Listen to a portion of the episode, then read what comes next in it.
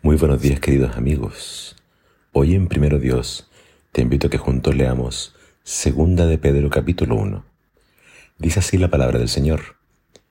Dios en su gran poder nos ha concedido lo que necesitamos para llevar una vida piadosa.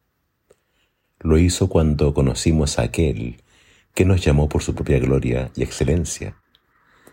Dios nos ha dado preciosas y grandísimas promesas para que ustedes, luego de escapar de la corrupción de este mundo, debido a los malos deseos, puedan ser partícipes de la naturaleza divina.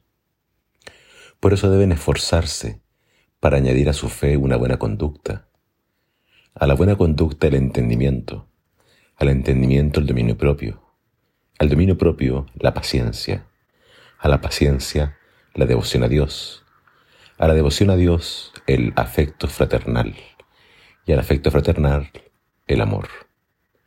Si ustedes tienen estas virtudes y las desarrollan, éstas los ayudarán a crecer y a conocer más a nuestro Señor Jesucristo, y los harán más fructíferos y útiles. Por otro lado, el que no tenga estas virtudes está ciego, o es corto de vista, y ha olvidado que Dios lo limpió de sus viejos pecados. Así que, amados hermanos, puesto que Dios los ha llamado y escogido, procuren que esto eche raíces en ustedes, pues así nunca tropezarán ni caerán. Además, les será concedida amplia entrada en el reino eterno de nuestro Señor y Salvador Jesucristo. Pedro comienza su carta animándonos a crecer en la gracia de nuestro Señor Jesucristo y nos presenta la vida cristiana como peldaños o etapas que debemos ir superando. No podemos dejar de crecer. No podemos dejar de avanzar en la vida cristiana. Lo primero que Pedro nos muestra es que si estamos en la iglesia, es porque primero Dios nos llamó. Dios nos estaba buscando. Si Dios no nos hubiese estado buscando, nosotros jamás, por nuestra propia cuenta, lo hubiésemos encontrado. Así que recuerda esto, Dios siempre es el que toma la iniciativa para salvarnos. Él es el que nos busca, Él es el que nos llama. Entonces, si Dios nos llama y luego que nosotros respondemos, le conocemos y creemos en Él, somos perdonados, somos declarados justos. Y lo siguiente que recibimos son sus promesas, sus preciosas y grandísimas promesas, las cuales nos ayudarán a alcanzar la meta que Dios tiene para nuestra vida. Es por su poder, es por su fuerza, es por sus promesas que tú puedes alcanzar el ideal de Dios para tu vida.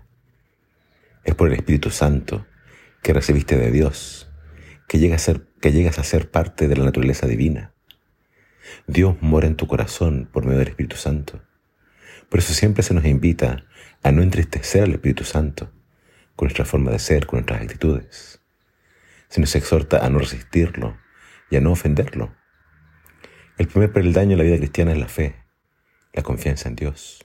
Luego viene la virtud, que algunas traducciones definen como excelencia moral o buena conducta. La fe debe ir acompañada de un cambio en nuestra forma de ser. Virtud también se puede traducir como poder. Dios nos da poder para alcanzar una norma más alta de vida. A la virtud la debe acompañar el conocimiento. Debemos estudiar la Biblia, debemos profundizar en su mensaje, el entendimiento debe ir acompañado de dominio propio. De nada sirve tener mucho conocimiento si después damos rienda suelta a nuestras emociones o pasiones. No puede ser. Tenemos que ejercer el autocontrol, el dominio propio, la prudencia, la temperancia. El dominio propio debe ir acompañado de paciencia. Paciencia quizás con los demás. Cada uno en la vida cristiana va en un peldaño diferente. Algunos quizás ya han avanzado mucho, otros quizás recién comienzan. Debemos ser pacientes con otros y también quizás con nosotros mismos. La paciencia debe ir acompañada de la devoción a Dios. Debemos dedicarnos a Dios. Dios no es un amuleto, Él no es un genio que está ahí para conceder todos tus deseos. Eres el Rey del universo y merece todo mi amor y devoción. El último peldaño es el amor, el amor al prójimo, a los hermanos y el amor a Dios. Esto requiere de todo nuestro esfuerzo. No dejes de crecer. Aférrate a estas promesas de Dios y lucha con Dios y lucha contigo mismo para que el Espíritu Santo complete la obra en ti. Que el Señor te bendiga.